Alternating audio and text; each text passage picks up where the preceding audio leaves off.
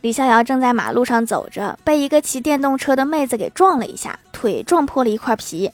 李逍遥不想为难对方就说妹子这事儿你想怎样啊？说吧我都同意。妹子看了看李逍遥说大哥我想不了了之。说完骑上电动车就走了。